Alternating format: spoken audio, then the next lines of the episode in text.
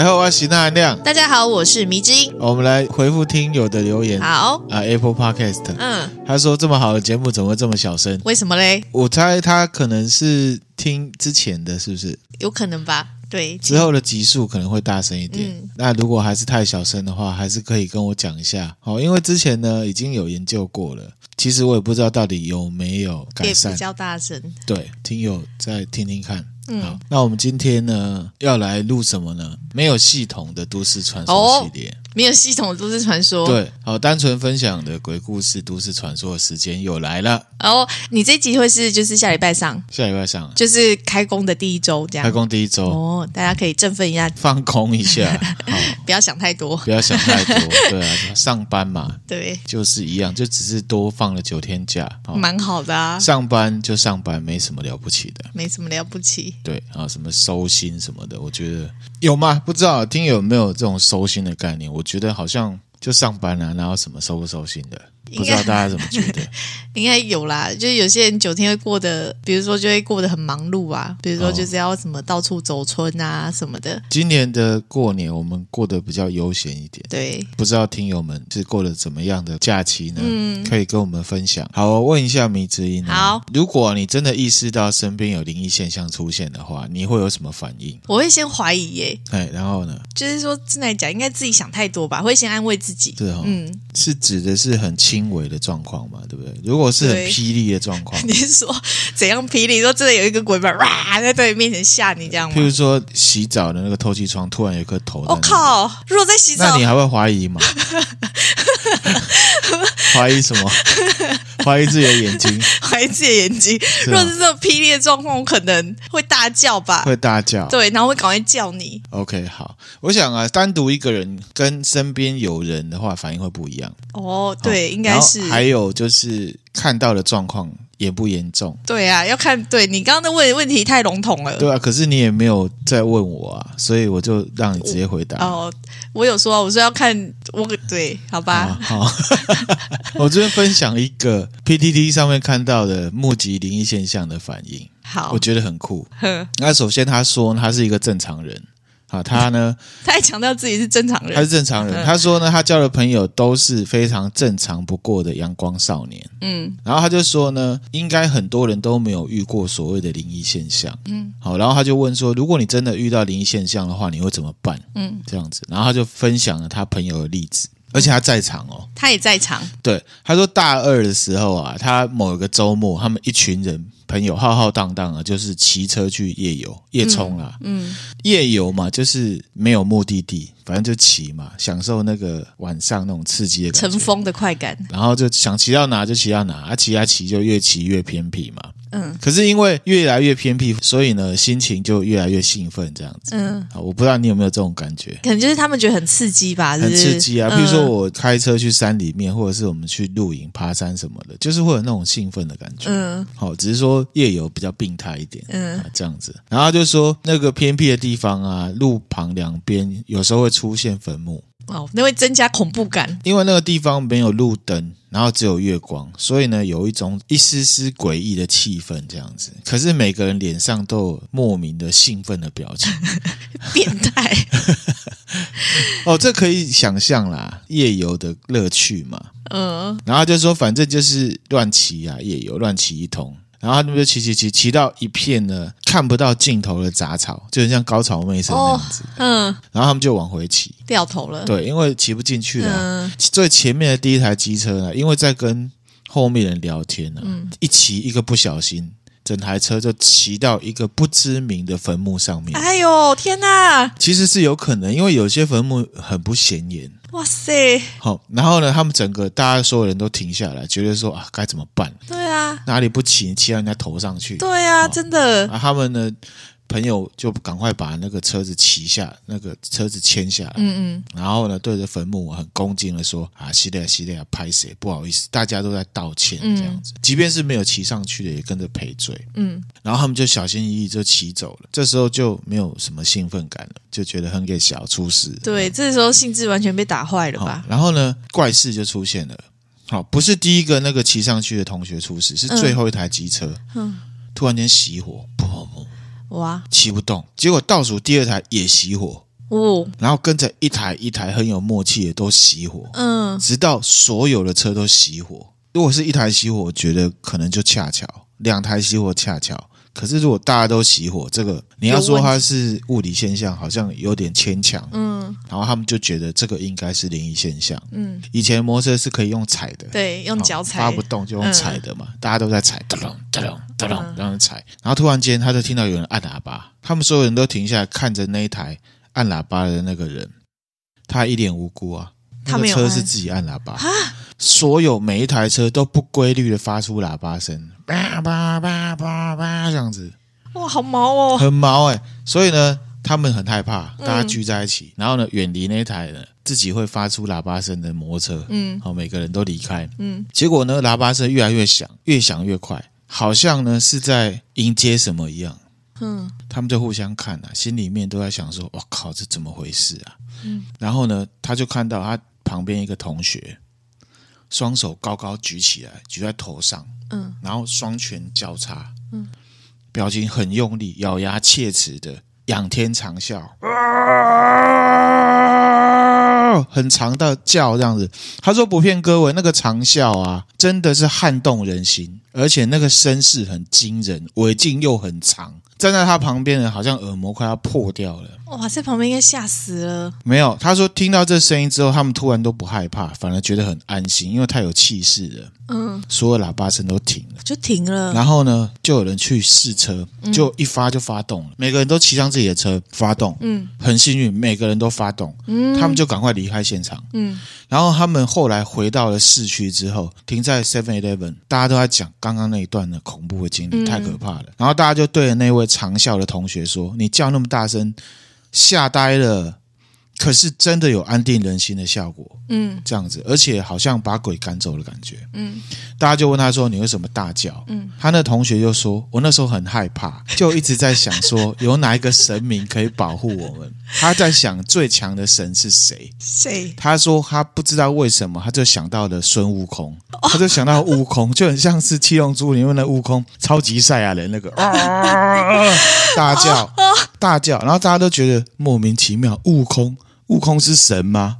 还是怎样的？不过不论怎么样，他的叫声呢，确实是救了大家。所以他是因为太害怕，所以做出这样子的反应。对，不是被什么着魔，或者是也不是被看看到什么吓到，对，只是觉得很炫。就是说，他觉得悟空。七龙珠的悟空，悟空，而且是七龙珠，不是西游记的悟空。因为他那个反应感觉很像是超级赛亚人，你不觉得？哦、对耶，这样子哦。对啊，然后呢，他们想一想就觉得莫名其妙，可是真的是有那个力量，就把大家救了。哦，还有这一招，你不觉得这个遇到灵异现象的反应很屌吗？很屌，很屌，很威，很酷。然后呢，大家就会想说，悟空是神嘛？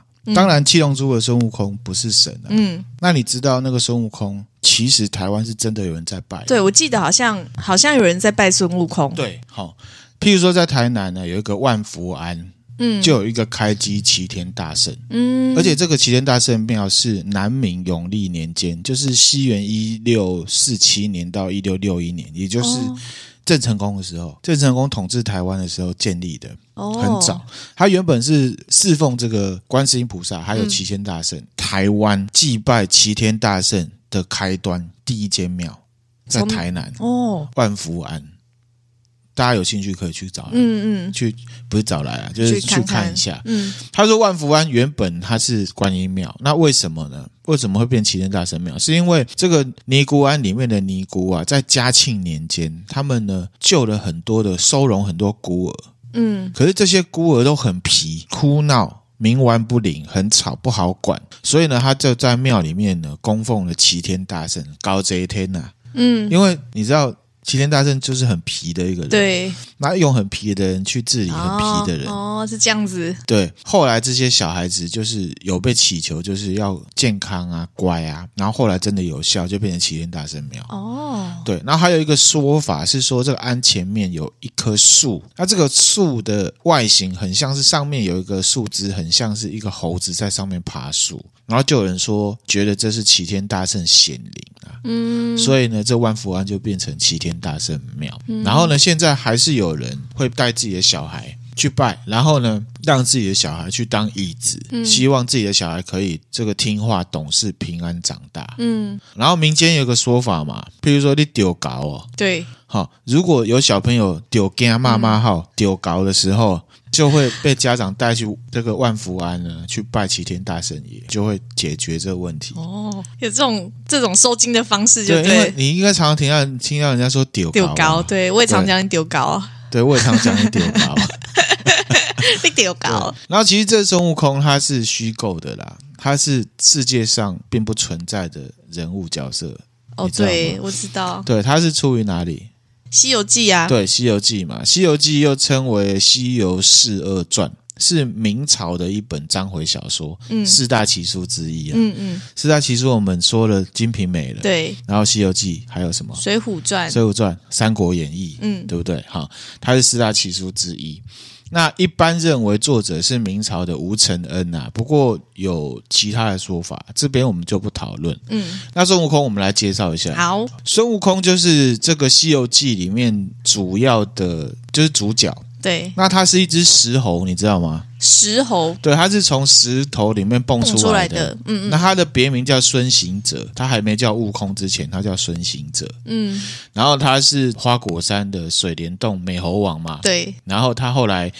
自称齐天大圣，嗯，搞这天嘛，嗯，对不对？然后他曾经在天庭里面呢大闹，当官呐、啊，嗯、当弼马温，嗯，他在民间很厉害，可是他被玉帝封了，却叫他去雇那个马，嗯，所以他觉得被看不起嘛，嗯，后来大闹。那甚至他陪了唐三藏去取经之后回来，佛祖就授予他一个称号，叫做斗战胜佛。很威的名字，这我没听过诶。斗战胜佛，他叫斗战胜佛，嗯、这个是呃庙里面应该就会看到。哦，对，孙悟空呢，他出生花果山，他是石头，他是那个一颗灵石吸收日月精华，嗯，形成的。蹦出来之后，他去拜了须菩提祖师，就是菩提老祖。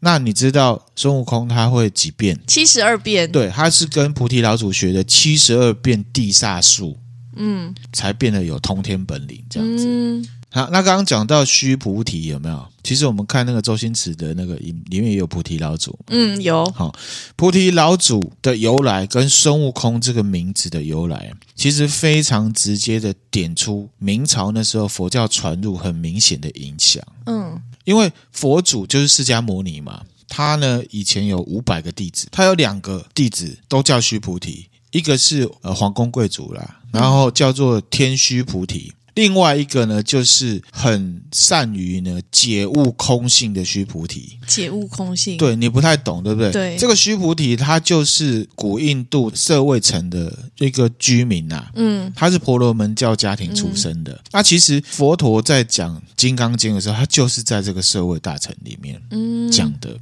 其实啊，就是释迦牟尼他有十大弟子，嗯，十个。然后其中这个须菩提，他就是解空第一。他很看得透这个空性是什么？嗯，空性这东西是佛教的词语，佛教很重要的一个观念。那这个须菩提就是很了解所谓的空性这东西。嗯，那这个有兴趣呢，我们之后再分享。好，因为我们担心会变成宗教台。嗯，哦，不过我还是稍微讲一下。好，空跟无是不一样的。美金知道空跟无的差别吗？嗯，嗯，这个很难，这个很难呐、啊。好、嗯，我举个小例子。好，好，我们以亲属关系而言，亲属关系，姐弟关系。好，好，比方说，我跟我朋友的姐姐就不是姐弟关系，对，那就是无。嗯，好，无姐弟关系。嗯、那我跟我姐姐就是姐弟关系。对，那如果他跟我说他要断绝姐弟关系的话，嗯、那是什么？应该是说你要用空的角度来看这些事情。嗯。啊，我不是说接触了佛教就要跟所有人断绝关系哈。嗯，我讲的无就是没有的意思。嗯，那空是什么？本来有，后来没有嘛。对，空就是呢，本来有，但是我们了悟了本质之后，了解空之后呢，你会发现根本没有断不断绝姐弟关系的这件事情。嗯，因为那个关系只要我们人在就存在，即便我死了。那个关系也是存在的，嗯，断绝与否只是人主观的看法而已，嗯，断绝了关系之后，你不鸟我了，或者是势不两立，或者是形同陌路，那就只是呢意愿、行为或者是法律上的意义，嗯，如果我悟空了之后，我就会承认这段关系，同时了解那其实都是空。你要不要跟我断绝姐弟关系？其实对我来讲都是一样的。嗯嗯，懂。那这就是看穿本质的意思。知道了之后，就知道如何去看待。嗯，这样子。好，我这边再举一个例子，因为刚刚那个我怕听友觉得有点悬呐。嗯，好，这个是历史上的例子，我不举我的例子了哈。好，你有没有听过一首诗？嗯，叫做呢，菩提本无树，明镜亦非台。嗯，本来无一物，何处惹尘埃？有有有，好，我们最常听到就是八点档里面嘛，高僧在讲的，对对对，对不对？这是一个故事，我来讲一下这个故事。好，好，我们之前有分享过武则天嘛，嗯，他非常礼遇禅宗的一个佛教大师，叫做神秀大师。嗯，这个汉传佛教那一集，大家有兴趣可以去听。好，嗯、这个神秀大师啊，有一个故事，就是说神秀他还年轻的时候呢，他是这个禅宗五祖弘忍大师的弟子。嗯，那这个弘忍大师他是一个禅宗大师哦，他年纪大了，那他需要有人继承他的衣钵啦。嗯，好，所以弘忍大师呢，他就希望他门下的弟子都来写一首诗，佛诗，让师傅看看大家这个修行的成果是怎么样。那这个神秀呢，是公认的继承者，大家都觉得他应该就是他了，一定就是他了，这样子。那事实上呢，神秀本人也是很想继承啊。可是你知道佛门弟子了悟空性这种事情是不可以太急于展现的。对啊，这样他就没有悟空啊，就没有那种出家人的那种，对不对？与世无争的感觉。对，那他就用了一种方式来要表现呢，他是够格的。嗯，然后有一天晚上，他就写了一首诗，他这样写：身是菩提树，心是明镜台，时时勤拂拭，勿使惹尘埃。嗯，他的意思就是说，你的身就是菩提树，你的心就是有一个明镜的一个台子，嗯，啊、你常常要去擦它，不要让它惹上一些尘俗尘埃，嗯嗯，啊，其他的和尚就觉得哇，很赞啊，很有 insight，、嗯、我怎么都写不出来这种东西，嗯、真不愧是神秀大师，他一定是继承者了。嗯，那他的意思就是说，学佛的人啊，要时时保持自己心里的平静，不要沾染到呢出俗尘。那时时去看照，服侍自己的心。那这时候呢，弘忍大师又有另外一个弟子叫慧能。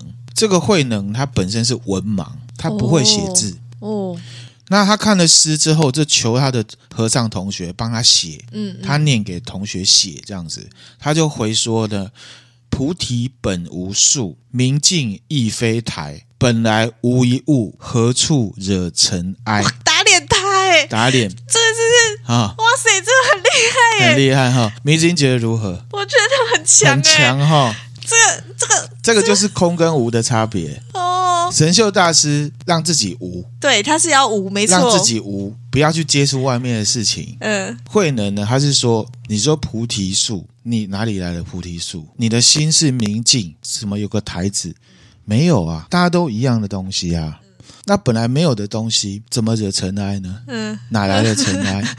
真的耶，这个就是空哈。所以会能打败了神秀吗？本来无一物的这个无啊，不是真的无的意思，而是空的意思。嗯嗯，这个世界本来就是空的，而不是无的。这世界上有人，有万物，有天的规律，有人定的规则，怎么讲都不会是无啊。如果你要无的话，你就只能逃避这些，躲到深山里面，谁都不接触。那才会无嘛。可是如果你看透了这一切本质是空的话，你根本不需要去闪躲、去避免、去担心它会弄脏你的修行、弄脏你的身心，因为这一切都是空。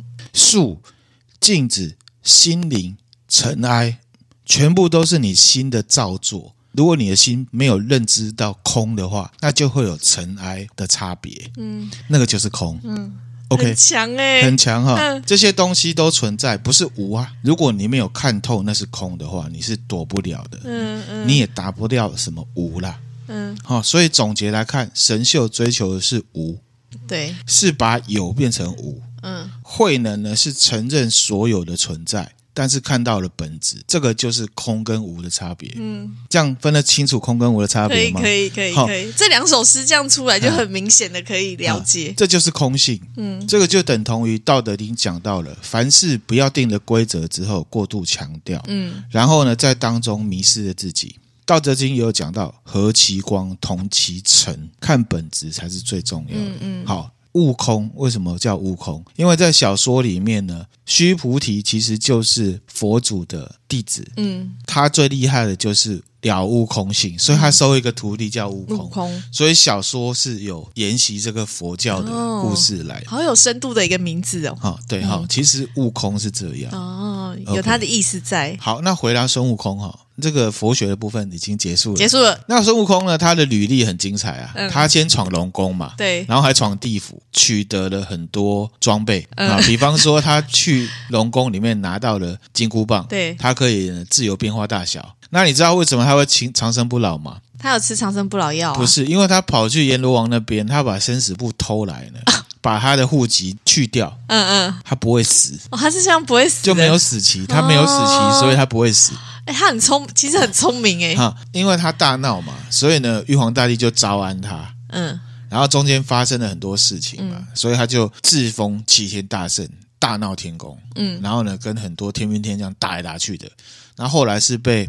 谁呢？就是他师傅的师傅，就是如来佛祖，好降服了，压在呢五指山之下。嗯，那五百年嘛，那后来呢是被观世音菩萨给点化了。嗯，他就去求情了，他就说啊，让他呢陪唐三藏去取经。嗯，这个协助猪八戒杀悟净，还有白马斩妖伏魔。嗯，这样子。那在旅途里面呢，孙悟空就是用他的武艺啊，跟智慧啊。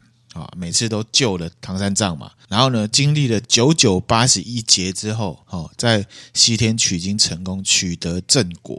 那孙悟空呢，在我们中华文化圈里面，其实就是什么智勇双全的代表。嗯，可是他脾气很差，很差，而且他不照规则来。对，很多文学啊、戏曲，还有影视作品，还有游戏哦，都经常的被重新演绎嘛。嗯，他还有什么法宝？筋斗云，对，筋斗云哪来的啊？这个是他师傅给他的哦，这不是去拿拿到的，是求学道的时候取得的。好，哦，然后呢，孙悟空的装备啊，他其实呢是各自去四海龙宫拿的哦。嗯，大家都知道金箍棒而已，对不对？对，其实他的盔甲叫做锁子黄金甲，哼，然后他的头盔叫做凤翅紫金冠，嗯，然后他还有鞋子，嗯，叫做藕丝布云履。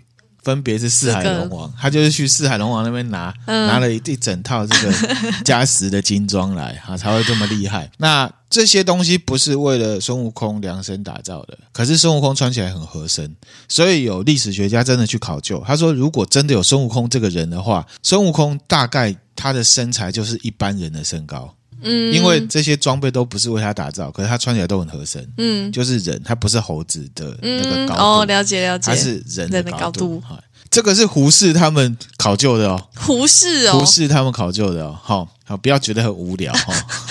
就 这些读书人也会去考究小说里面的人。对，孙悟空的由来有好几种。我们先讲第一种简单的。好，其实，在中华文化圈呐，特别是南方福建，嗯有在拜猴神。嗯，所以呢，就有孙悟空的角色。嗯，第二种呢，之前汉传佛教的时候呢，有分享过，就是呢，古代有一个叫朱士行嘛，法号八戒，对，对不对？对。其实唐朝呢，也有一个贵族后代的和尚，他叫呢车凤朝，姓车，是不是感觉会是个帅哥？韩国人啊。他呢，曾经去到天竺。就是现在的克什米尔，产羊毛那里，嗯，去学习梵文，然后能念佛经，然后他曾经先后呢住在于田啊、龟兹啊各个地方，他的名字跟他出使西域的这个经历啊，就被视为了孙悟空可能的灵感来源啊，嗯，这是第二种说法。嗯、那第三种呢？这个我们去柬埔寨我们就知道，嗯，考究的人就是胡适，就是胡适，他说呢。孙悟空呢是外来的外国神，是印度来的，嗯，而且是佛教里面的一个神。而胡适曾经提出呢，孙悟空的原型是受到呢印度的一本史诗作品呢，叫做《罗摩衍那》。里面有一个神猴叫做哈努曼哦，这个哈努曼其实我们现在已经在游戏啊或者是一些典籍里面经常先看到哦，就有人会直接连接哈努曼就是孙悟空。这个胡适他在《西游记考证》他写过一篇文章，《西游记考证》里面讲到说，我总怀疑这个神通广大的猴子不是国货，而是印度进口的。哦。他说，也许连呢吴之奇的神话也受了印度影响而仿造。嗯，大概是这样。那这个哈努曼的说法，其实有一些语言学家都支持。那刚刚讲到吴之奇这个东西呢，嗯、我接下来就讲。好，胡适他讲到孙悟空是哈努曼变来的？对，有人不同意。嗯，谁？谁？鲁迅。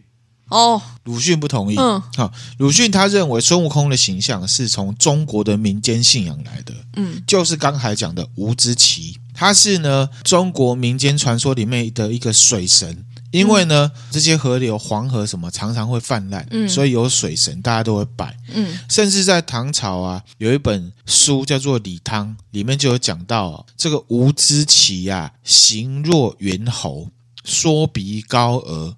青曲白首，金木雪牙，身颈百尺，力御九象。他力气大到呢，可以扛起九头象吗？对，好，然后各种各种形容。嗯，传说中呢，大禹治水的时候，大禹哦，嗯，曾经去到这个有一个山叫做铜钵山，然后呢，就遇到了很多兴风作浪的一个状况，因为他治水嘛，结果就是吴兹奇在作乱，所以呢，禹呢用铁索降服了吴兹奇。把他镇压在一座山下面，这是所以《西游记》有可能是从这边演变来的，借进来的。嗯嗯嗯，大禹变成佛祖，佛祖然后呢，吴兹奇变成孙悟空。嗯，然后孙悟空又从其他的这样借镜而来的。到了宋朝的时候，这个吴兹奇就变成一个女生，就是人家讲的水母娘娘。嗯，也是民间祭拜的水神呐、啊。嗯，还有第五种叫做石盘陀。哼，那又是什么？什么石盘陀呢？嗯、就是说呢，孙悟空的原型是玄奘，就是唐三藏。他出关，因为他其实出关的时候是偷渡出去的。他是偷渡出去的，他偷偷跑出去的。嗯、出去之后呢，他依赖了呢当地的一个胡人僧侣，叫做石盘陀。然后因为石盘陀是胡人，出家成为玄奘的弟，然后呢被称为胡僧。嗯，中国古代在讲猴子都常常讲胡孙。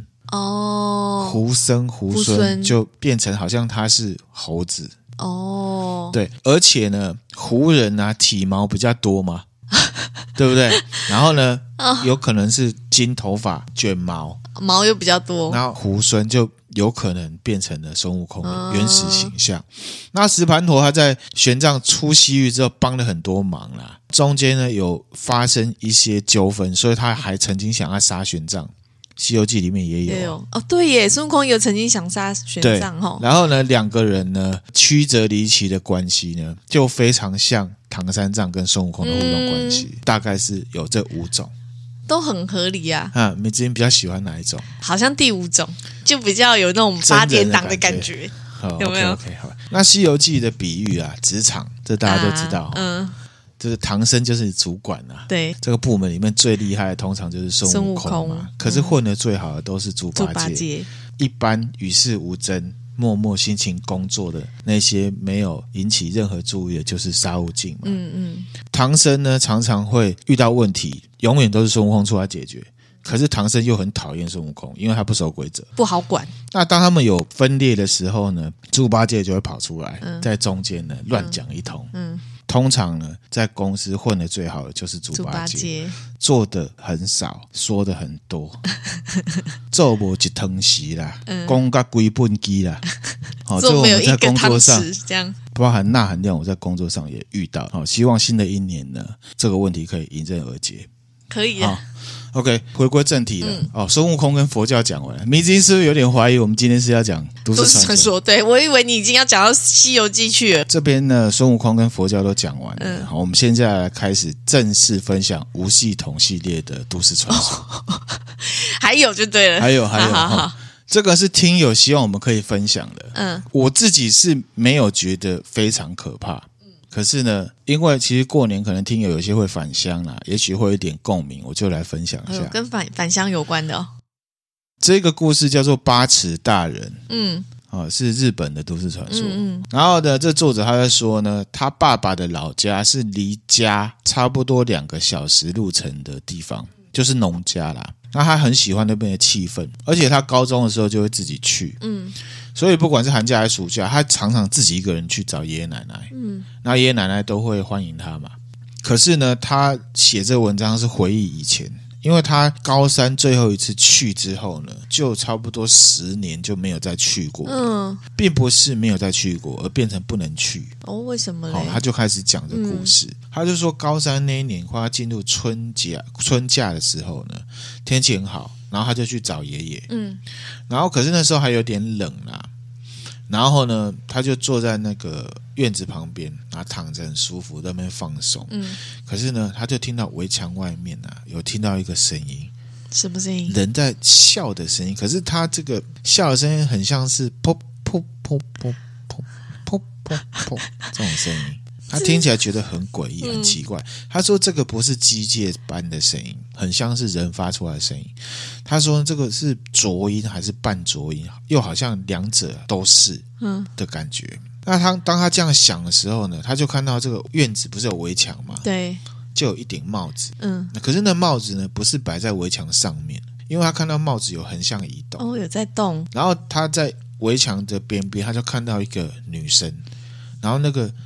帽子是戴在那个女生的身上，嗯嗯，而且这个女生呢是穿着白色的连身裙，又是白色的衣服，而且这个围墙啊大概两公尺高，嗯，所以呢围墙可以露出头，哦，那很高呢，那很高，嗯，对不对？那他很惊讶的时候，这个女人啊就开始移动出她的视线，然后帽子就不见了，嗯，然后那个噗噗噗噗噗的笑声呢就消失了，嗯，然后那时候他就想说。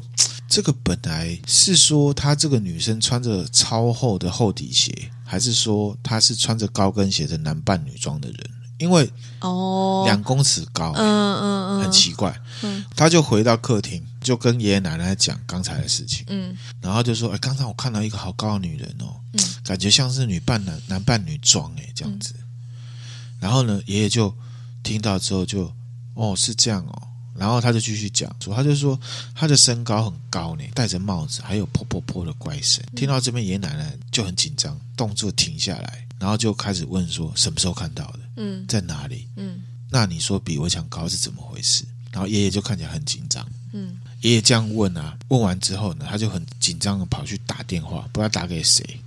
然后呢，他还把门拉上，不让他们不让。主角听到他在讲什么，然后奶奶看起来就很害怕，在那边皮皮剉发抖。那爷爷打完电话之后回来客厅，他就很严厉的，就很不像爷爷在跟孙子讲话。嗯、他就说：“你今天就住在这里，应该是说不能让你回去。”然后他就觉得，哎，莫名其妙，感觉好像发生了很很不得了的坏事，到底怎么回事啊？嗯、那不管是怎么样啊。那那个女人又不是我故意去看到，啊、是她自己出现在那里。嗯，然后呢，爷爷就说：“啊，婆婆，这个等一下的事情就拜托你了，我去接 K 赏过来。”K 赏要去接一个人。对，对，然后呢，爷爷呢，他就开了他的小卡车出去了。嗯，然后这主角就问奶奶说：“这怎么回事啊？到底是什么东西？”然后奶奶就说：“你有被八尺大人盯上了。”八尺大人。嗯，那爷爷会做一些事情。那所以你什么都不要担心。虽然他这样讲，可是声音是发抖。嗯，奶奶就慢慢的跟他讲八尺大人的事情。嗯，他说他在他们这个村呢附近呢存在一一个呢叫做八尺大人的灾厄。嗯，感觉像是魔神仔的存在哈。嗯，外表是一个很高大的女生，那跟名字一样，一般就觉得她的身高有八尺啊。嗯，然后会发出像男生的声音，会噗噗。奇怪的笑声，这样。有的人会看到穿着上服的女人，有的人看到的是袖口很长的老婆婆，嗯，也有人看到的是穿着年轻服饰的老人，反正各种各种不一样，反正都都是很高，嗯，共同点就是身高很高，噗噗噗的恶心笑声这样子。嗯，他说以前有个传言是说，呃，说他怎么来的？他说可能是跟着来这里旅游的人来的。嗯，附身在别人身上来的，因为这个地方啊，这个村有没有被地藏王菩萨封印住，所以他就出不去了。嗯，反正他们村里面就在流传说，如果被八尺大人盯上的话，会怎样？几天之后就会死掉。哇，这么严重！而且呢，八尺大人呢最早出现有杀死人，就是十五年前这样。嗯，八尺大人为什么不能离开？是因为被地藏封住，他觉得这很奇怪啊。嗯，为什么不让他走就好了？可是因为村人他就觉得说，你没有办法赶他走，没有办法消灭它的话，没有办法消灭它，嗯、而且你也不知道它什么时候会走啊。对，啊，到处走是很危险。嗯，所以呢，他们在村的边界就侍奉祭祀这个地藏王菩萨。嗯，然后东西南北呢都有。然后呢，为什么要把这东西留在这村子？好像是因为他跟周边的村子有达成协议，有点交换条件，嗯、就是说我把八尺大人留在我们这个村，那不会去你们村，可是就交换条件，比如说什么水利权啊之类的之类的那种东西。嗯、所以他们原则上其实这个村是不太欢迎外来者的，因为常会出事，因为他们村里面都知道这事情。然后呢，主角就说他听到这故事之后，他觉得非常的没有真实感，嗯，就觉得怎么会有这种事情？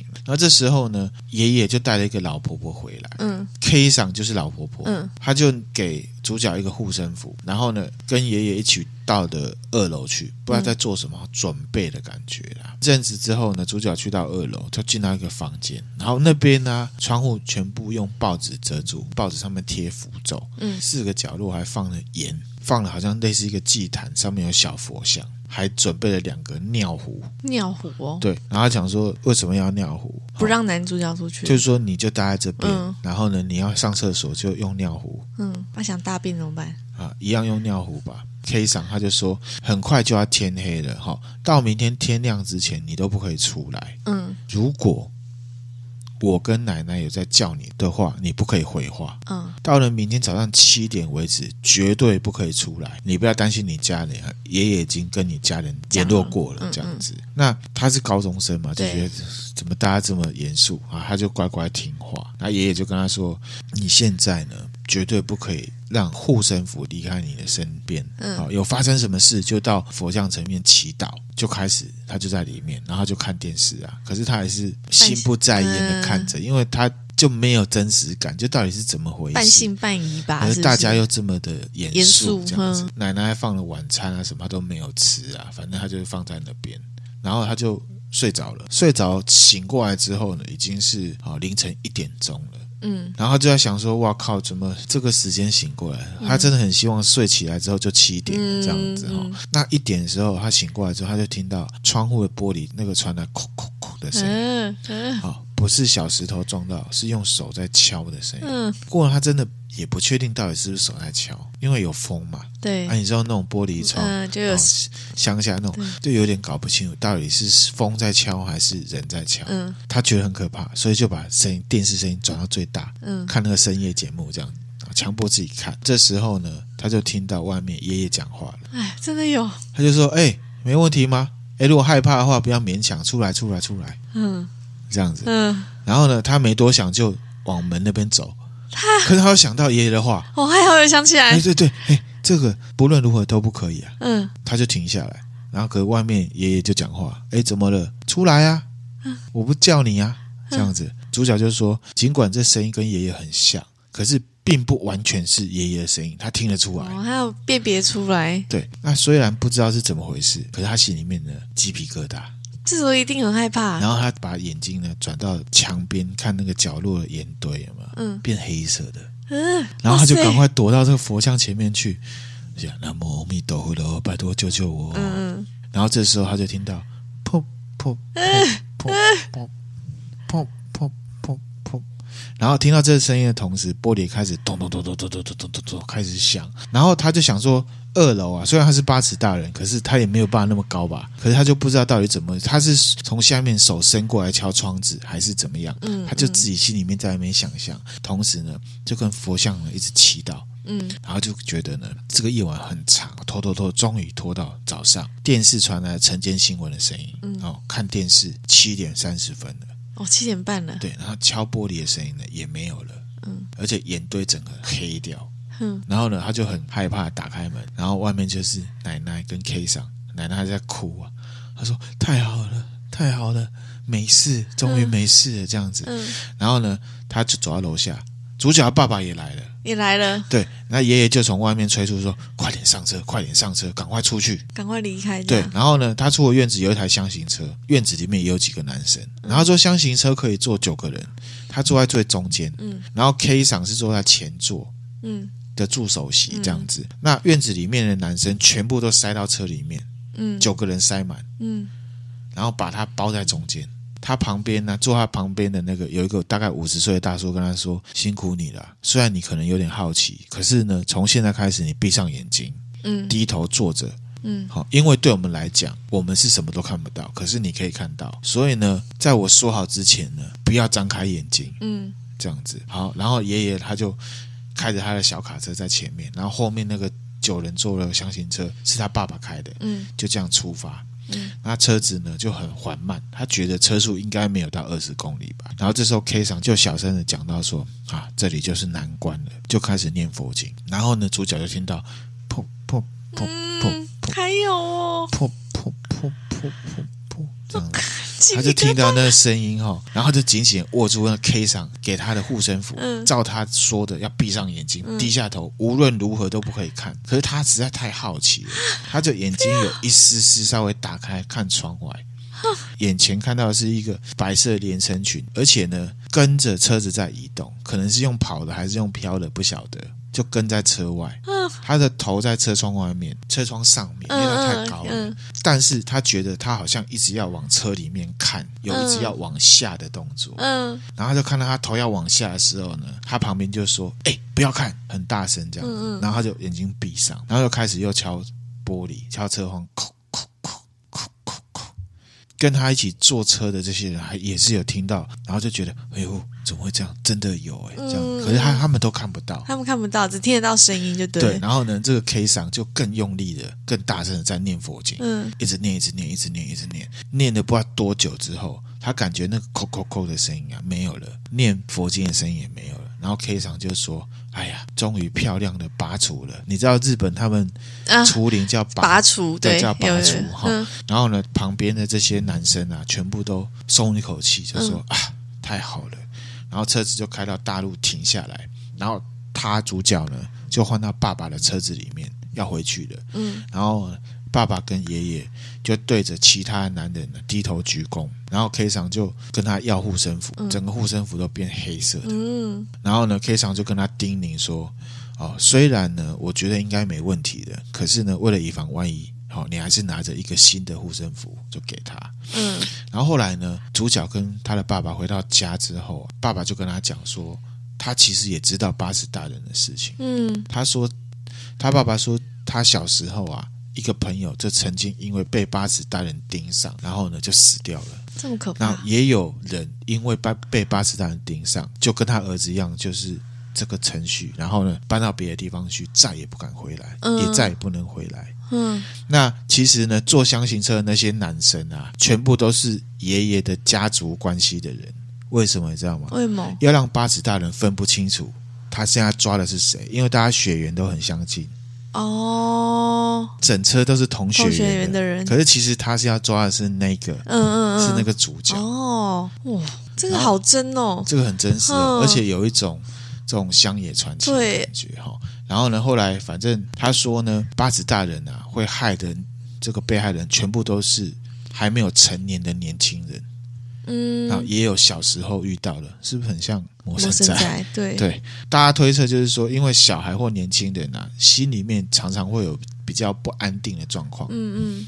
好，然后或者是说有听到亲人的声音，就会放下戒心，嗯、所以常会出事。嗯，然后他就说，这件事情已经经过十年，那到了要忘记这件事的时候了，所以他就把它写下来。嗯，这样子。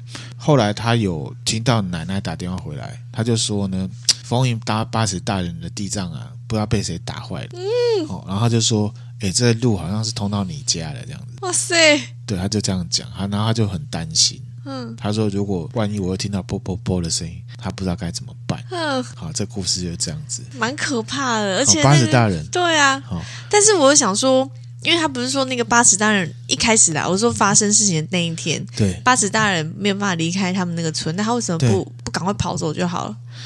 呃，因为如果你出来的话，他就会盯上你啊。哦，你说已经被盯上，因为你也在那个村里面啊。哦，所以还是要经历过一些，就是要，就要让他抓不到，然后在让他抓不到的情况下，赶快离开，然后出到那个结界之外。哦、原则上是这样，哦、这就是有点像是乡下那种乡野传说。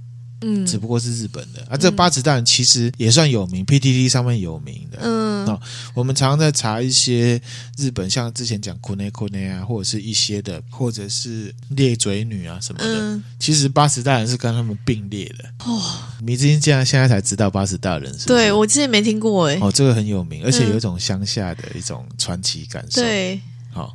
大概是这样子，这蛮可怕的，蛮可怕的。对，那我们再做下集啊，因为下面还有很多是虽然是没有系统，不过呢，就是我都是找一些呢 PTT 上面，然后呢，呃，跟返乡有关的，哦、回到乡下的一些灵异故事。还好你是过完年才讲这件事情。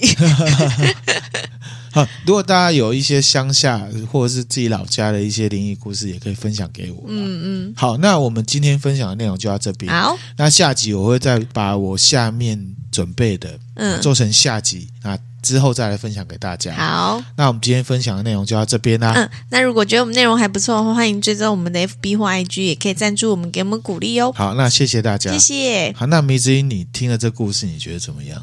你说八尺大人这个，我觉得就是去到一个，因为毕竟那就是乡下的地方，然后他偶尔才回去一次，算对他来讲是陌生的。我觉得如果去一个相对就是比较陌生的地方，看到这个，然后又发现自己好像看了不该看的，可是那又不是我自己想看到的，就莫名其妙，就会觉得。可是人遇鬼不都是这样吗？他也不是故意的，莫名其妙就被跟上了。哦，说的也是哦。对啊。好，那这一集你比较喜欢孙悟空，还是喜欢神秀大师，还是喜欢八尺大人？慧能大师，你比较喜欢慧能大师。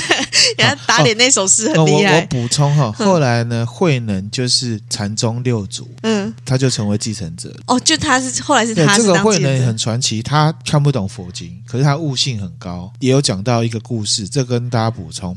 我们常常以为啊，现在的佛教好像就是要抛家弃子、出家嘛，对不对？断绝关系。嗯嗯、这个慧能呢，他决定要出家之前，他就存了一笔钱。把他的父母亲都安顿好，嗯，然后跟他说，儿子不孝，儿子想要去出家了，嗯，他有处理好家人，嗯，意思就是说，其实佛教修行当然不一定要出家，可是你要出家，真的要跟所有人断绝关系吗？不是真的就是抛下不管了这样，对，这个分享给大家，嗯、这个就是无跟空的差别，嗯嗯嗯，好，大家自己去想象，好，好，那我们今天分享的内容就到这边了，嗯、谢谢大家，谢谢，拜拜，拜拜。